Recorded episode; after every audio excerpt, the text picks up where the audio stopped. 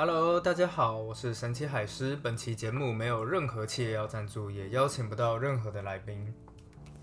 好的，大家在听过上个礼拜香坡堡还有它的建造者弗朗索瓦一世的故事，大家觉得如何呢？我自己听了之后，我第一个反应就是：我的天哪，我的语速也太慢了吧！没办法，单口相声的语速其实基本上就是这么慢。我另外一方面也是因为我自己实在是很紧张，后来一听了之后，我才发现哦，天哪，我讲话怎么一点抑扬顿挫都没有？不过也许在经过几次之后呢，那大概就会好一点了吧。话废话不多说，我们就开始我们今天的故事吧。好的，上一次呢，我们讲到 Celine 在二零二一年冬季的男装主题就是中世纪到文艺复兴的骑士风，而它的地点非常有名，被称为罗亚尔河的宝王之称的香坡堡，而它的建造者就是十六世纪非常有名的君主叫弗朗索瓦一世。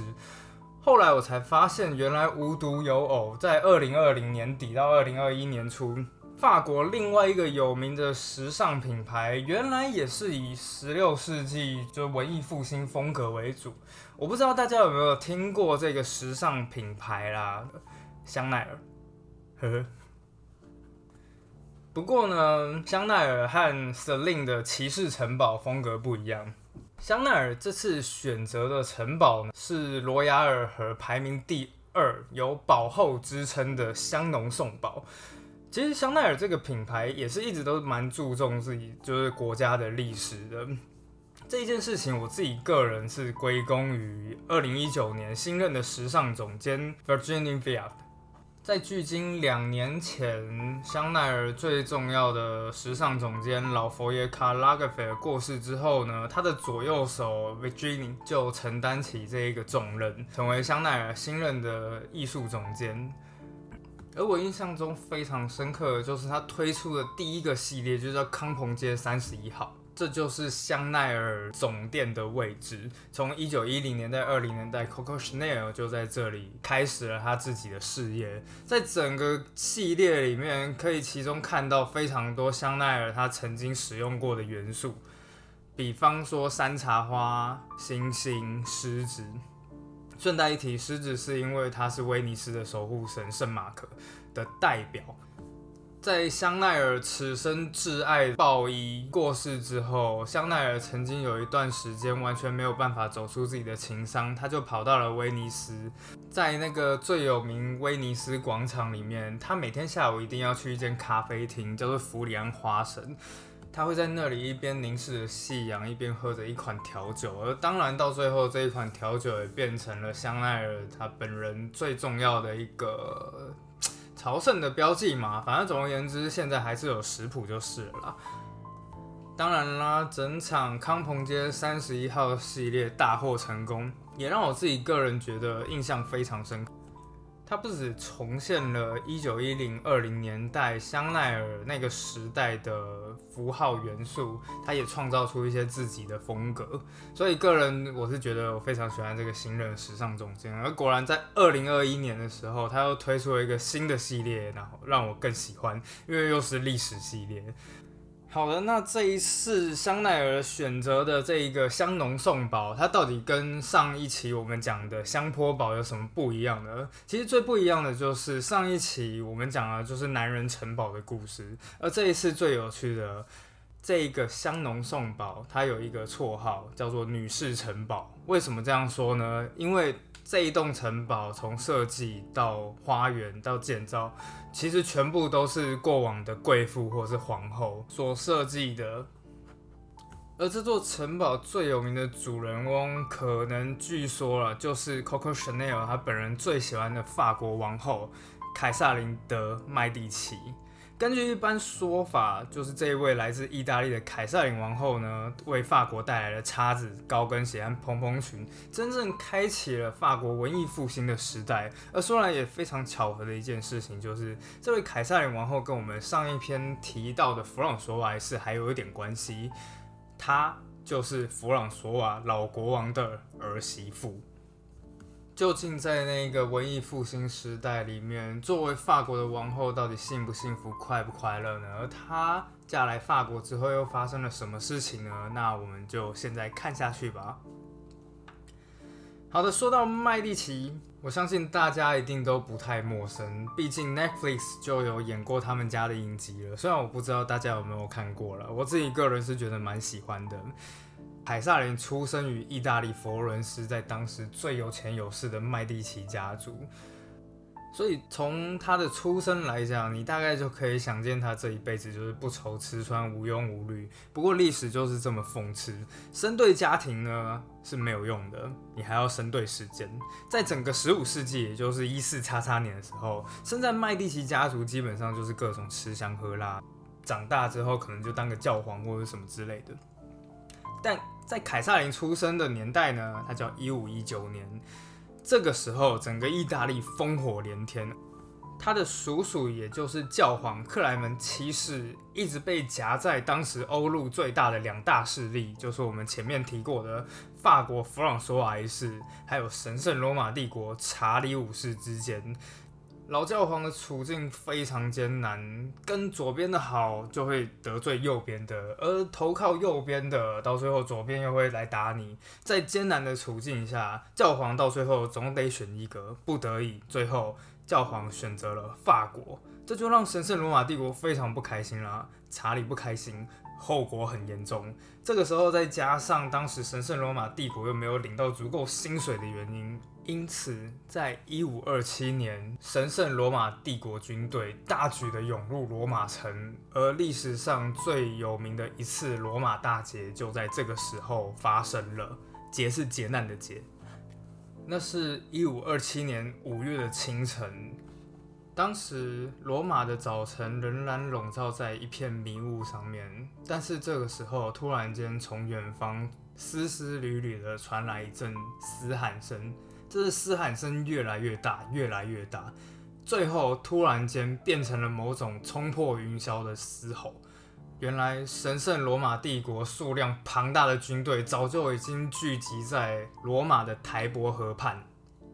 年老的教宗克莱门七世原本在睡梦中里面，突然间感受到有人急匆匆把他拉起来，一睁开眼睛，原来是自己的瑞士雇佣兵。忠心耿耿的瑞士国王平向他禀报了情况，并且告诉他赶快逃到当时罗马城里面最坚固的守卫城堡圣天使城堡里。就在这个极难的时刻里面，教宗甚至都来不及想，那那我虽然已经逃进了安全的地方，但是为数众多的罗马人民该怎么办？当然，最后这些罗马人民的命运就是自生自灭了。根据当时的描写，入侵者砰的一声闯进了城市里面所有值钱的地方，教堂、修道院，把里面的所有珍宝全部洗劫一空，而圣坛上面则沾满着反抗者的血迹，还有他们喝醉酒的时候洒下来的各种酒渍。暴徒甚至活活肢解了当时住在罗马城里面的居民。这个时候呢，远在圣天使城堡上面的炮兵看着这一幕，其实那一些士兵下面就是他们的家，而当时被惨遭凌虐、惨遭肢解的，其实就是上面那些炮兵的家人。他们极度痛苦又极度愤怒的看着这一切。根据当时的资料，甚至有一个炮兵已经受不了，他拿起了手上的打火石，然后准备要就是点火开炮。但是他们接受到严苛的命令。你们的任务是防守城堡本身，而不是主动去袭击敌人。就在这个时候，他拿着手上的打火石，不手中不断的战斗，战斗。这个时候，想必他心里面正在遭受一种人性的两难。到最后，他终于下定了决心，他把点火的引信丢到了地上，狠狠的踩碎了它。然后接下来，一个人蹲坐在炮台旁边的窗口。然后不断的哭泣，不断的啜泣，最后整个罗马劫难结束之后，教皇只好重新臣服于神圣罗马帝国。他承认神圣罗马帝国在意大利半岛内至高无上的地位，而作为交换，神圣罗马帝国也答应了教宗：我会把你的大本营也就是北方的意大利大城佛罗伦斯给夺回来。原来在之前的罗马这个劫难里面呢，因为教宗他出生的是麦地奇家族，在整个佛罗伦斯城市里面有非常多反对他们家族的人，一看到教宗失势了，立刻就站起身来，然后就把这个家族全部给赶了出去。但他们万万没想到，教宗居然还有余力卷土重来。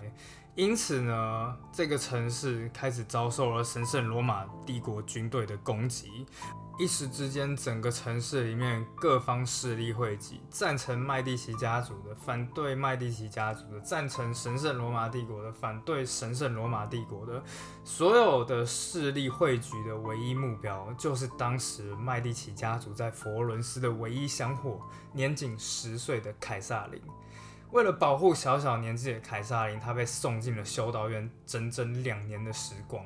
而随着就是城市被围攻的环境越来越艰困，陷入疯狂的佛罗伦斯市民甚至已经开始在议论：啊，不如就干脆把凯撒琳卖到妓院去，任凭士兵发泄好了。这时候又有另外一个市民提出来：啊，我们不是正在进就是承受教皇的炮火吗？那我们就把他的侄女绑到佛罗伦斯的城墙上，看他还敢不敢轰我们的城墙。在这两年内，小小的年纪的凯撒琳简直受尽了恐惧的折磨。而终于在某一个月黑风高的晚上，最可怕的事情终于来了。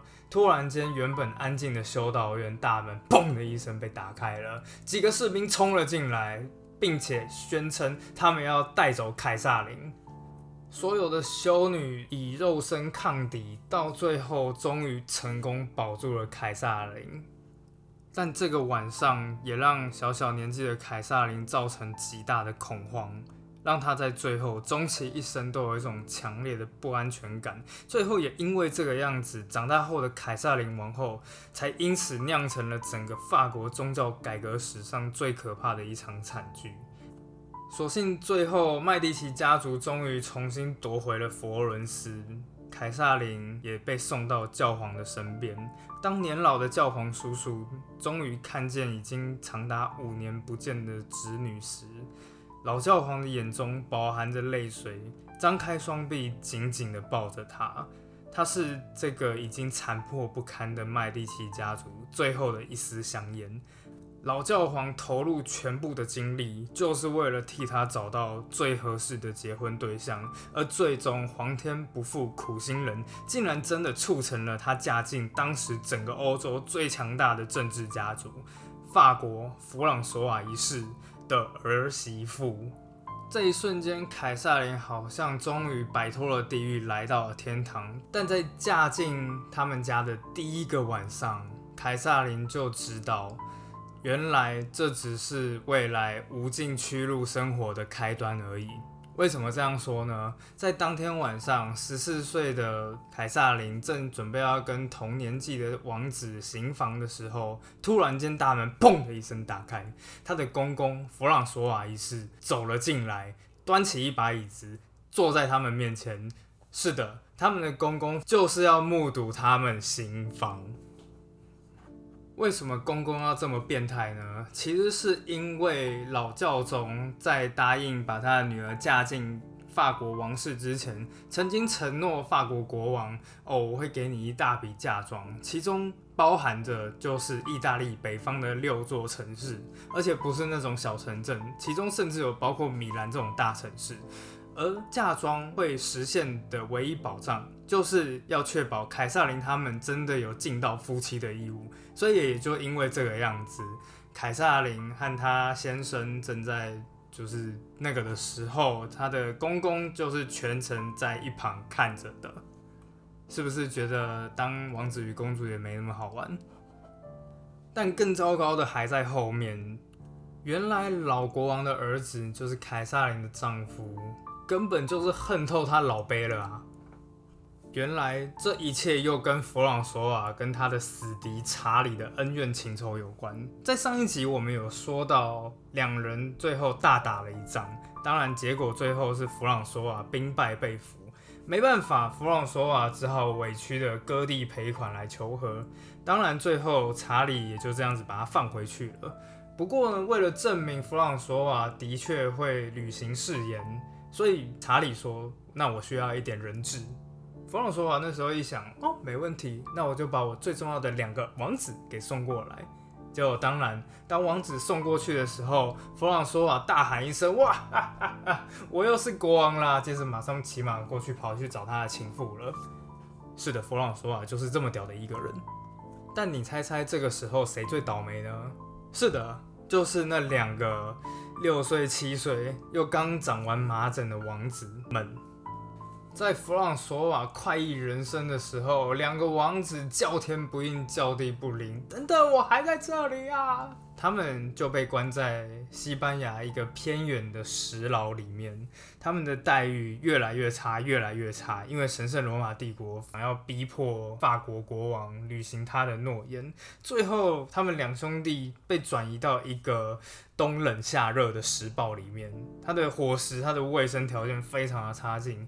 两个王子分别被关在一个小小的房间里面，不能出去，不能看任何的书，也没有任何人可以讲话。唯一他们面对面的就是连法文都不会讲的西班牙卫兵。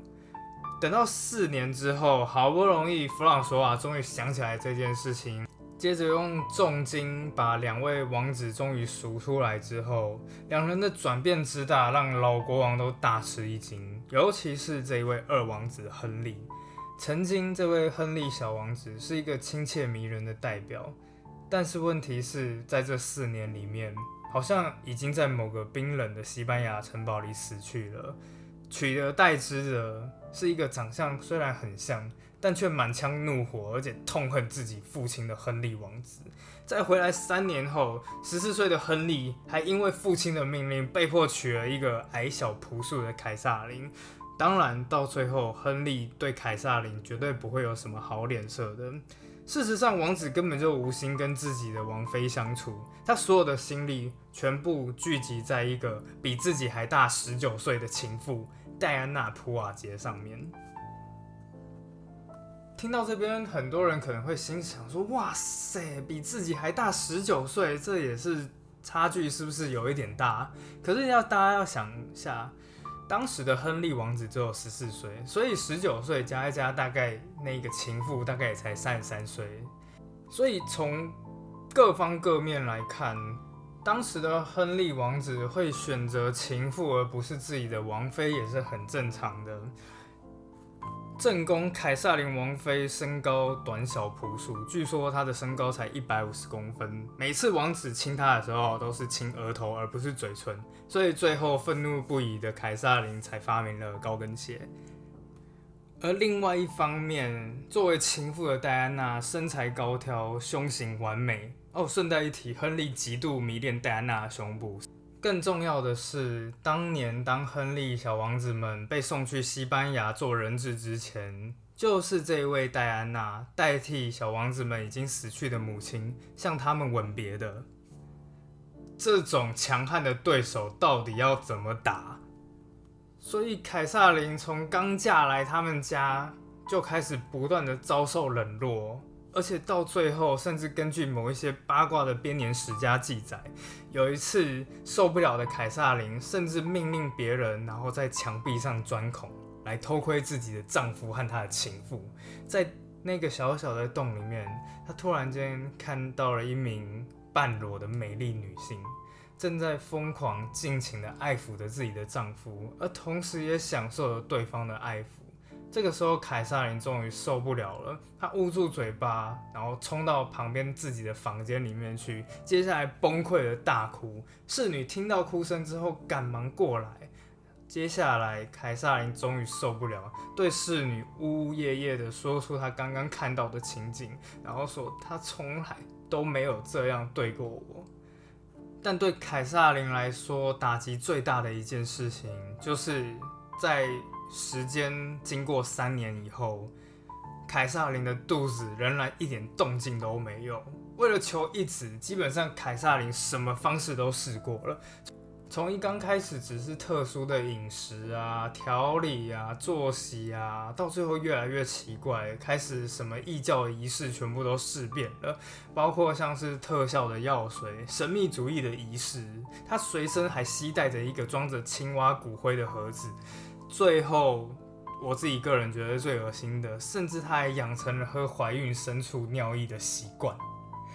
而这个时候，随着凯撒琳的肚子一点风声都没有，宫廷里面的声音也越来越大，许多人都在劝说国王和王太子：“你们为了王朝的命脉，一定要把凯撒琳给休掉。”凯撒琳面临了他自己人生中最大的绝境。对于当时的贵族女子来说，被休掉最后唯一的路就是进入女修道院。然后一辈子就这样过着默默无闻的生活，而面对这种情况，你会怎么做呢？要么是反抗，要么是大闹。但凯撒琳就是有一点非常过人的特点，就是他非常能忍。凯撒琳从小就已经知道他自己无所依靠，他出生的家族在十六世纪的年代里面，已经没有办法给凯撒琳任何的奥援。所以凯撒琳他自己知道，他自安全完全仰赖于别人的善意。所以无论王室成员或其他贵族对他有多么无礼，他也始终面带着微笑，从不口出任何一句抱怨或怨言。忍到最后，他甚至真的做出了一件，就我来讲非常不可思议的一件事情。他甚至去请求。情妇来跟他合作。情妇在一接收到王妃的请求之后，脑筋动得飞快。他立刻心想，其实这对情妇他自己本人来讲，也不是一件不划算的交易。为什么这样说呢？原来亨利王子一直都生性风流，所以除了小三以外，他好像还有小四、小五、小六的痕迹。所以对情妇来讲，与其出现一个新的、更年轻貌美的女性威胁到她的地位，倒不如牢牢的抓着这一个正宫，与她合作。所以也就在这种奇怪的想法之下。情妇终于答应了，接下来两个人就开始了，我觉得可能是史上最奇葩的合作模式。每天晚上，情妇先把王子弄得欲火焚身，然后在最关键的时刻把他踢出去，丈夫突然间就这样子被送回到自己正宫的房间。这个时候该怎么办呢？欲火焚身的她突然间看到了凯撒琳，然后接下来花了几分钟的时间完成丈夫应尽的义务。接下来等到他应尽义务完成之后，就立刻回到了自己情妇的房间。最后他们总共花了十多年的时间，还真的生下了十多个小孩。不过可怜的凯撒琳，即使在生下了王子之后，她的地位还是一点都没有好转。在凯撒琳他们二十八岁时，弗朗索瓦老国王驾崩，而他们也正式继位为新的国王和皇后。然而，国王对情妇戴安娜的迷恋完全没有减少，他把王室里面最珍贵的所有珠宝全部都当成了礼物送给了自己的情妇，甚至包括这次 podcast 最重要的主角香农送宝。当时香农送宝被称为整个法兰西王国王冠上最珍贵、最闪亮的珠宝。当年老国王弗朗索瓦一世送给他们小两口当成结婚贺礼，而到最后丈夫居然把这一个礼物送给情妇，你就可以知道这对正宫来讲是多大的羞辱了。而凯撒琳本人只能待在次一等的孝蒙城堡，情妇戴安娜。集三千宠爱于一身，让身为正宫的凯撒琳王后完全无法匹敌。最后，政治手腕强大的情妇，甚至在宫廷建立起最强大的政治机器。反观王后凯撒琳，不但只是变成了一个生孩子的机器，而到最后，她的地位甚至低到连抚养自己孩子，甚至探听自己孩子的近况都没有。打从凯撒琳。怀上第一个孩子之后，丈夫就以他的情妇就是对养育孩子有经验为理由，让情妇掌管所有孩子的教育，在长达十几年的光阴里面，贵为王后的凯撒琳却居然只能透过王家育儿主管的信件，她才有办法得知自己儿子女儿一点点近况的只字片语。她忍啊忍啊。在成为王后之前，她忍了十二年；在成为王后之后，又忍了十三年。总共二十五年的光阴里面，她到底还要忍受多久？每天的每天，她都必须要面对自己公开的羞辱。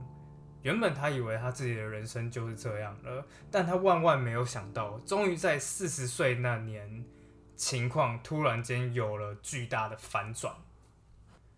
她的丈夫亨利非常的喜欢骑马比武，而在某次的骑马比武上面，也不知道是这个国王酒喝多了，还是兴致特别好，这样他竟然自己披挂上阵，并且命令他的首席王家侍卫官跟他对阵。国王玩得不亦乐乎，连续打断了好几根长矛，但突然间在一次对阵里面。亨利对手的长矛突然间硬生生的被折断，而折断的长矛则不偏不倚，整个扎进了国王的面颊里面。消息立刻传到了凯撒琳王后的耳中，凯撒琳哭到几乎无法自己。事实上，凯撒琳的确是深爱自己的丈夫的，这也就是为什么这一整段故事尤其令人心碎的原因。在长达二十五年的时间，凯撒琳都必须要面临自己深爱的丈夫每天跟着其他人出双入对，而自己始终只是像个局外人一样。在丈夫死之后，凯撒琳王后为了纪念他，从此只穿着黑色的衣服。在这次香奈儿的系列里，也有出现过许多黑色丝绒大衣。其实这一段就是为了来呼应凯撒琳王后的这段历史。不过当然，该报的仇还是要报的。这个时候，你就可以看得出来名分这件事情有多重要。在丈夫死后的第二天，凯撒琳马上就从王后升格为太后，而戴安娜呢，当然啥也不是，马上第二天就接到了来自太后的懿旨，把香浓送宝给我还来，而你就去我以前待过的孝蒙城堡吧。但凯撒琳不知道。成为太后的自己，马上就会迎来更多更大的麻烦。是的，那就是宗教改革。十六世纪是宗教改革野火燎原的世纪，在德意志地区是马丁路德派，而在英国当然就是那个亨利八世为了离婚搞出来的英国国教派，而在法兰西地区还有瑞士的地方呢，其实是一个。叫做克尔文成立的克尔文教派，它是清教徒和现在长老教会的初始教派。这种教派其实比路德更激进，在这整个教会里面，其实没有主教，他的牧师之间彼此的地位是平等的。而当你走进这个教堂的时候，你也可以看见教堂的内装。其实远比天主教更加简单淳朴，基本上就是一片纯白的墙壁。为什么要这样呢？就是因为当时克尔文教派认为，他必须要专心的祈祷，不要让任何东西来让祈祷这件事情分心。这些新教徒人数其实不多，但是随着时间经过，法兰西王国里面越来越多的高官贵胄。都开始加入了新教阵营，而其中最重要的灵魂人物，则是法国海军上将科利尼。这个上将呢，负责整个法国北部海岸线的防御调度，他作战无比勇猛，还制定了详细的军队管理条例。不过，在另外一方面，传统的天主教阵营还是占有绝大多数的优势地位。在当时整个巴黎城里面，天主教和新教徒的比例大概是九十七比三。这两群人彼此仇视，仇视到什么程度呢？对于一个国家里面的新教徒来讲，与其跟自己国家里的旧教徒合作。倒不如去联合外国的新教徒，还比较可信一点。对，身在台湾的我们一定知道这到底是什么样的感觉。而被夹在中间的凯撒琳太后，则苦苦的保持着两方的平衡，但是保持平衡的结果就是两方都得罪。这样的和平跌跌撞撞的维持快要八年的时间，两方都等待着某一方先行出手。然而，让太后万万没有想到的是，最先出手、最先沉不住气的，竟然是新教阵营。一五六七年秋天，认定西班牙和法国天主教势力迟早要发动攻击的新教徒，决定先发制人，对王室发动突然袭击。新教徒准备绑架凯撒琳的二世，当时年仅十六岁的法国国王查理九世。这个消息马上被凯撒琳王太后给知道了。在知道之后，他整个傻了。第一个问题就是为什么？为什么是新教阵营？你们的比例是九十七比三。我为了维持你们的权利，耗费了多少心血？但情况紧急，他急忙传唤了六千名瑞士雇佣兵，将王宫团团保卫起来。强悍的瑞士卫队举着长矛，把王宫包围的有如一只巨型刺猬一般。这次的阴谋当然也失败了，而唯一的结果就是让太后彻底愤怒。他为了这个和平的理想，多少是挺身抵抗势力庞大的天主教阵营。结果最后他到底换到了什么？在当时，新教徒错估了自己的力量，也错估了太后的诚意，让太后在一封信中大骂：这个没有任何理由的起义是一种恶毒的行为，这是世界上最恶毒的行径，纯粹的背叛，这将会带来损害我们生活。和颠覆整个国家的危险，他忍了一辈子，憋屈了一辈子，但他这辈子最无法原谅的就是忘恩负义，而目标正是我们刚刚提到的新教阵营领袖之一的海军上将科利尼。事实上，这位海军上将不但是新教徒，让太后最无法忍受的事情是，他实际上在带领国王脱离母亲的控制。为什么这样说呢？原本一刚开始，国王在刚继位时只是一个小男孩，然而在执政了这么长一段时间之后，太后根本没注意到，原来儿子早就已经成年了，还是用以前的方式在控制着他。身为国王的儿子，连更换自己寝室的卫兵都没办法。就是在这种时刻，海军上将跑来告诉年轻的国王：“你其实可以自己在政治、在战场上发光发热，成为一个有如他爷爷般名留青史的弗朗索瓦一世骑士国王。”国王听到欢欣的不得了，最后甚至称海军上将叫我的父亲。而在当时，整个法国正在举办一场非常有意义的婚礼，太后的其中一个女儿。天主教的玛格丽特公主就是历史上非常有名的玛格王后，将下嫁给新教的丈夫。根据当时的人们评价公主的美，是这样说的：与其说是属于人间，不如说是属于上帝的。在婚礼当天，巴黎圣母院聚集了一万五千多人，争先恐后的目睹公主现身的那一瞬间。最后，公主的身影缓缓出现。立刻让现场所有观礼的民众屏住呼吸。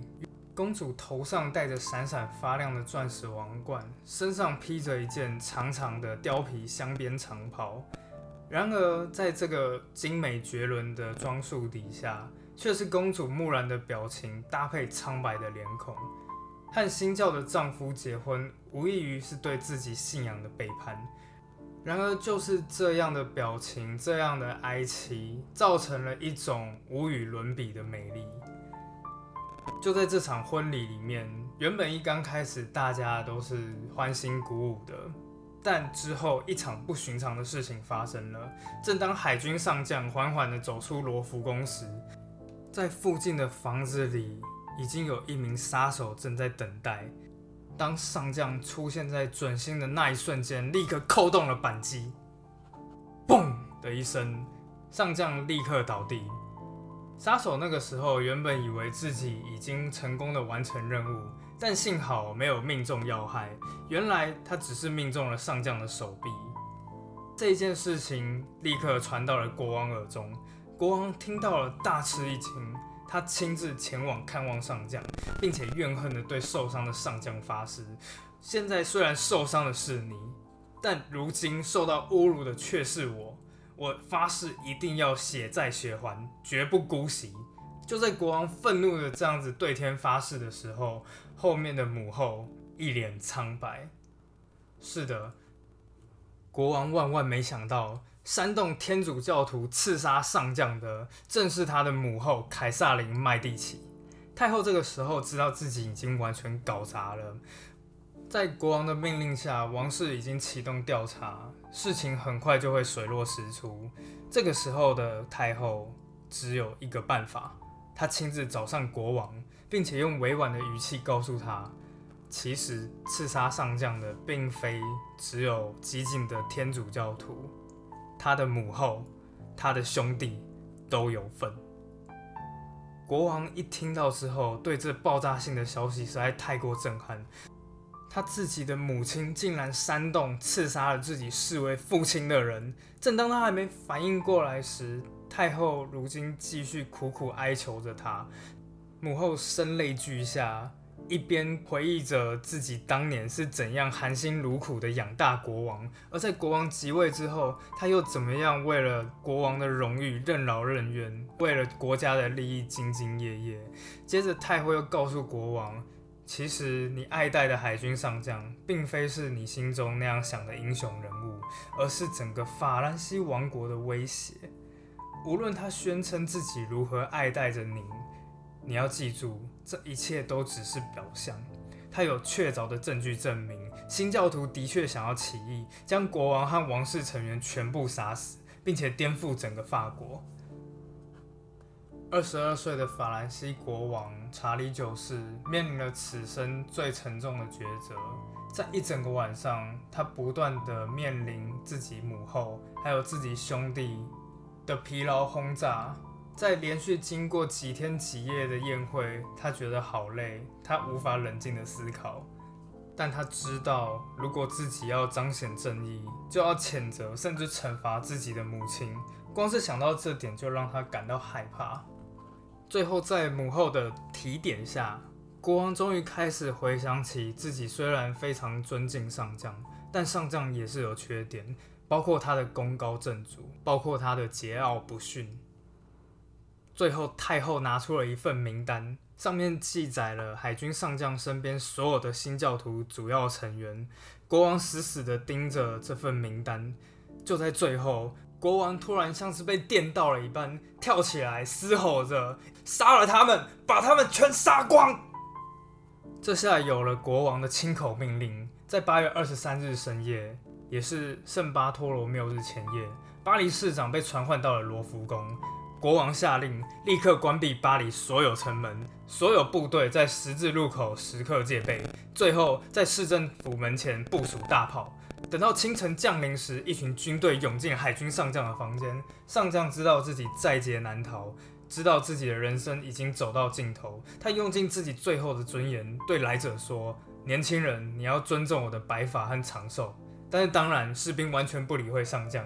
最后，这名老人被人用长剑大斧砍死，而尸体最后也整个被抛出窗外。紧接着，巴黎城内的两万名天主教徒全军出动，每个人头上都戴着装饰的十字架的帽子，而手臂上也缠着象征纯洁的白色袖带。他们冲到街上，只要对方是新教徒，就不分青红皂白的把对方杀害。到最后，甚至浮现着这样的一幅画面：在罗浮宫的庭院里面，原本缓缓流过的河水，突然间被过多的鲜血给染得整片鲜红。而这场号称圣巴托罗缪日大屠杀，也成为文艺复兴时期法国最大的污点。也许这也诉说的一件事情，那就是每座华美的城堡背后，总是会有那种难以掩盖的阴暗角落。还有散不去的一点血腥味吧。好啦，那今天的故事就到此结束啦。那下周你们想要听什么呢？麻烦在下面留言告诉我。我们下次再见啦。